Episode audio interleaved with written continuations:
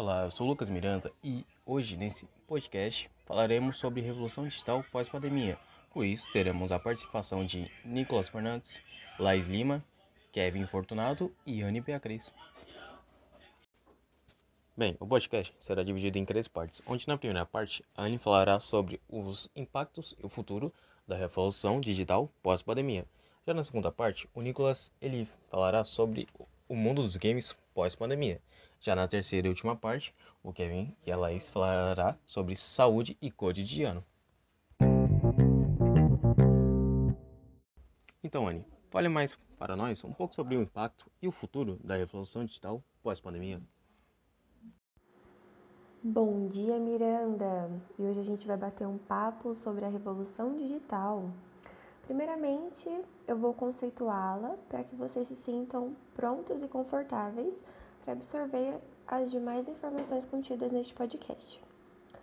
A revolução digital, também conhecida como terceira revolução industrial, refere-se aos processos associados à passagem da tecnologia eletrônica, mecânica e analógica para a eletrônica digital, iniciada entre o final dos anos 50 e o final dos anos 70, com a expansão do uso de computadores digitais e a constituição de arquivos digitais processo que segue até os dias atuais. Alguns dos impactos sociais é que, sem dúvida, a revolução digital resultou em amplos impactos e mudanças generalizadas no estilo de vida das pessoas pós-pandemia. Esse movimento aumentou e melhorou a capacidade de se comunicar e encontrar informações importantes. Além disso, possibilitou a globalização, o que, por sua vez, resultou em uma produtividade empresarial mais eficaz e eficiente. Uma outra consequência é que a revolução digital diminuiu a privacidade, diluiu o jornalismo profissional e tornou mais difícil separar a vida pessoal e a profissional. Enquanto alguns especialistas afirmam que o mundo saiu da revolução digital e entrou na era da informação, outros acreditam que a revolução digital está apenas começando. O aumento por trás disso é que esses avanços digitais estão mudando drasticamente o, setor industrial e para melhor, né? Áreas como impressão tridimensional, que é 3D, e design estão consequentemente contribuindo para a ciência e particularmente na área da robótica. Alguns desses robôs agora trabalham como humanos e algumas organizações trabalham apenas com robô. Embora isso possa parecer como se os robôs pudessem substituir seres humanos em futuro próximo, esse avanço tecnológico, na verdade, aumentou a produção industrial. Com invenções digitais, o varejo online também se tornou muito comum. As empresas compram constantemente de varejistas online e essa tendência deve continuar crescendo. A revolução digital recentemente começou a ter um impacto na indústria médica também. Isso será particularmente importante para a medicina genômica, no uso de informações genéticas para planos de tratamentos personalizados. Uma coisa é certa, a revolução digital mudou vidas humanas, trazendo aspectos positivos e também negativos, negativos não é mesmo?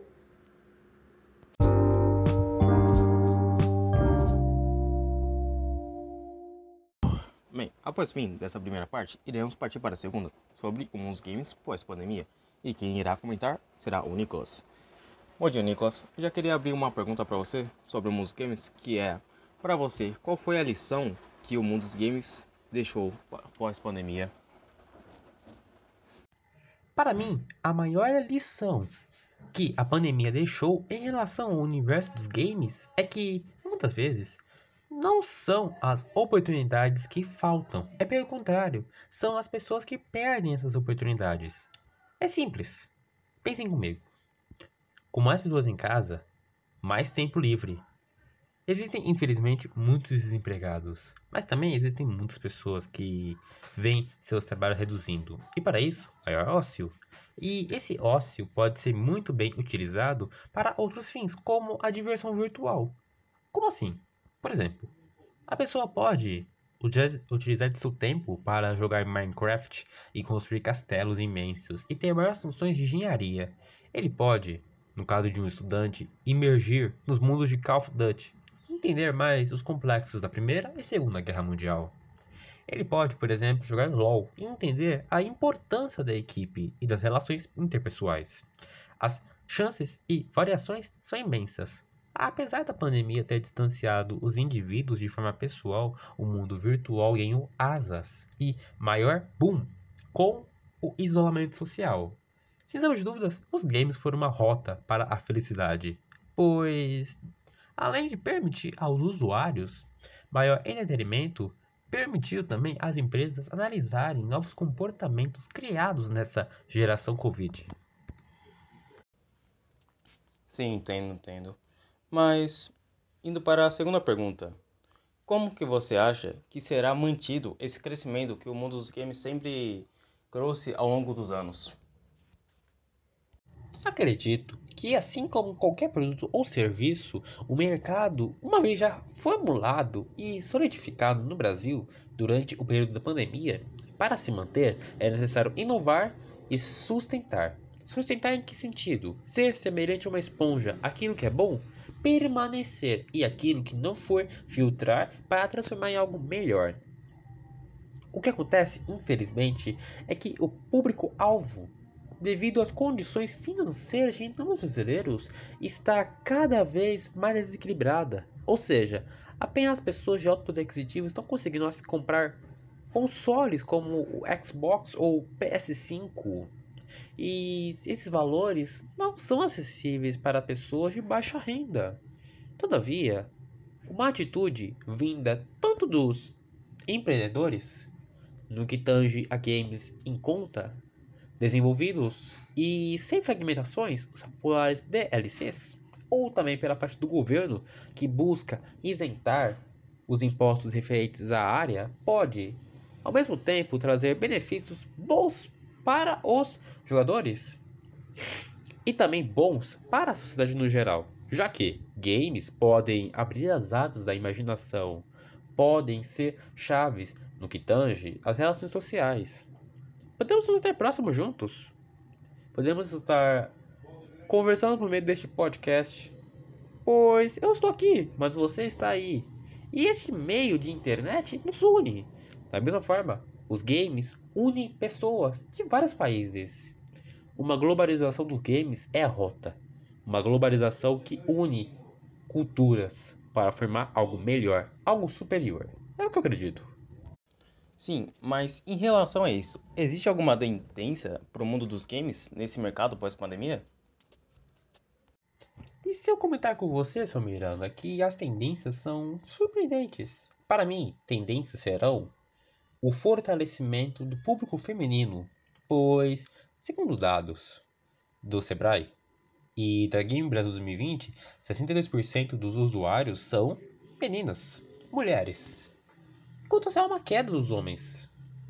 Eu percebo então um fortalecimento das pessoas que buscam nos games trabalho formal. Sim, por SLT, porque LoL, Counter Strike ou CSGO, como popularmente dito, ou então outras rotas, tais como 171, que é um game nacional que tenta apesadamente e carinhosamente ser um GTA brasileiro que simule, infelizmente, a realidade de inúmeros cantos do Brasil, as comunidades e o tráfico existente. Para mim, tendências também serão o avanço da inteligência artificial no combate aos hackers e também o fortalecimento da realidade aumentada. Bem, após fim dessa conclusão sobre o mundo dos games, iremos partir para a terceira parte, saúde e cotidiano. Vamos lá? Bem, começando sobre esse tema, sobre saúde e cotidiano, primeiro eu queria começar com você, Laís, sobre o que são as teleconsultas e como elas funcionam. Eu sou a Laís e respondendo à pergunta do Lucas, a teleconsulta é um mecanismo da telemedicina que consiste em oferecer aos pacientes a integração à distância com médicos por meio da tecnologia, de forma que contempla o atendimento pré-clínico, suporte assistencial, consulta, monitoramento e diagnóstico. Bem, indo para outra pergunta, e quais esses benefícios que ela irá trazer ao meio a essa pandemia. Bom, a teleconsulta traz um grande benefício ao paciente em meio a toda essa crise né, da pandemia, pois eles não precisam se deslocar para ir até o consultório médico, o que ajuda na prevenção ao combate do vírus. Bem, agora irei partir as perguntas para você, Kevin. Para você, como será o home office pós-pandemia? Bom, Miranda, como essa pandemia acabou aumentando o número, né, intensificando a questão do home office, é, nós esperamos também uma questão do desenvolvimento tecnológico dentro do que aborda o ambiente doméstico, né?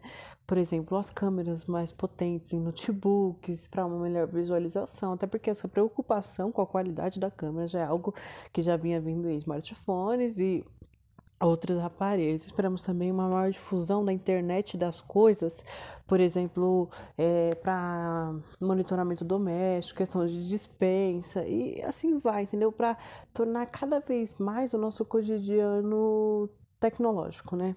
Aí vem a questão da internet das coisas dentro das nossas casas, né? O, o comportamento vai acabar se adequando, né? E vão acabar fundindo essas duas coisas assim no dia a dia, como veio a questão da inovação dos telefones no século XXI.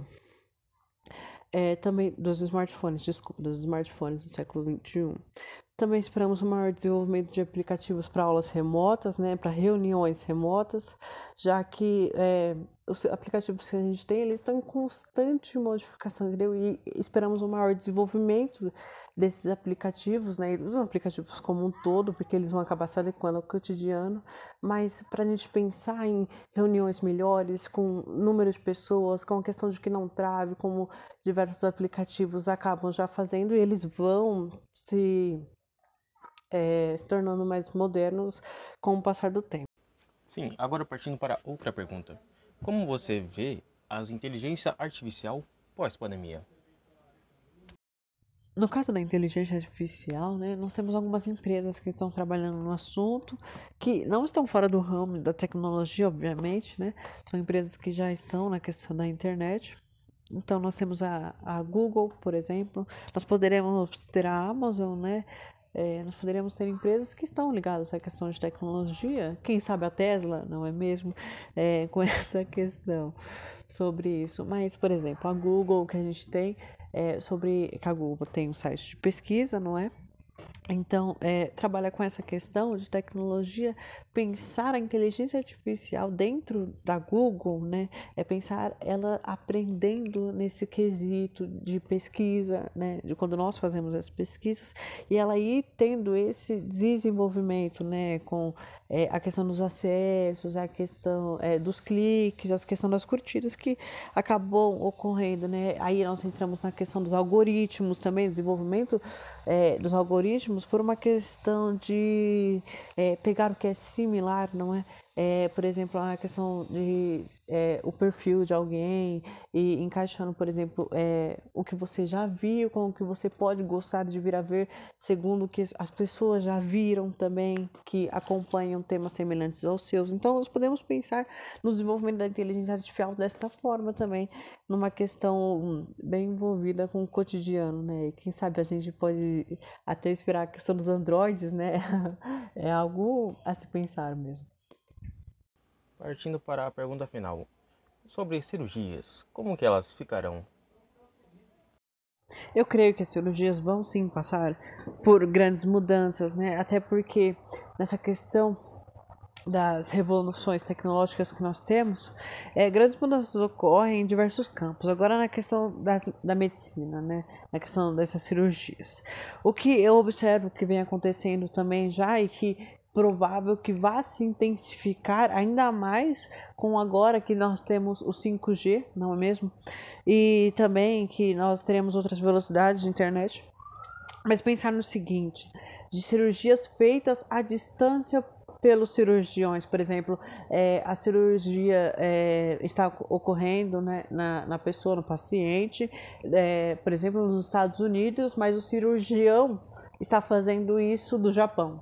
É, é, uma, é uma coisa que nós podemos pensar, né? Uma, é uma questão que pode vir a ser real e até já tem, né? Já existe esse tipo de coisa, mas é, não é algo em grande escala e também é, majoritariamente eu nunca vi particularmente uma notícia de que fosse feito com humanos, né?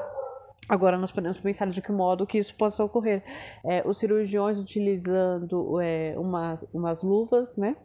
É, que vão ter sensores que vão copiar os seus movimentos, né? Com, tentando, né, com absoluta perfeição, é, para que se execute isso, para que robôs, por exemplo, aqui Androids, né, nós podemos usar as duas denominações, no caso que ocorra, é, façam as cirurgias é, onde eles estão, é, digamos de certa forma, imitando os movimentos do cirurgião, né? É, os movimentos são passados e a cirurgia ocorre. Bem, esse foi o nosso podcast, trazendo temas de games, da saúde, do cotidiano, sobre o futuro e os impactos sobre a revolução digital pós-pandemia. E, e assim, espero que vocês tenham gostado. Obrigado e até a próxima.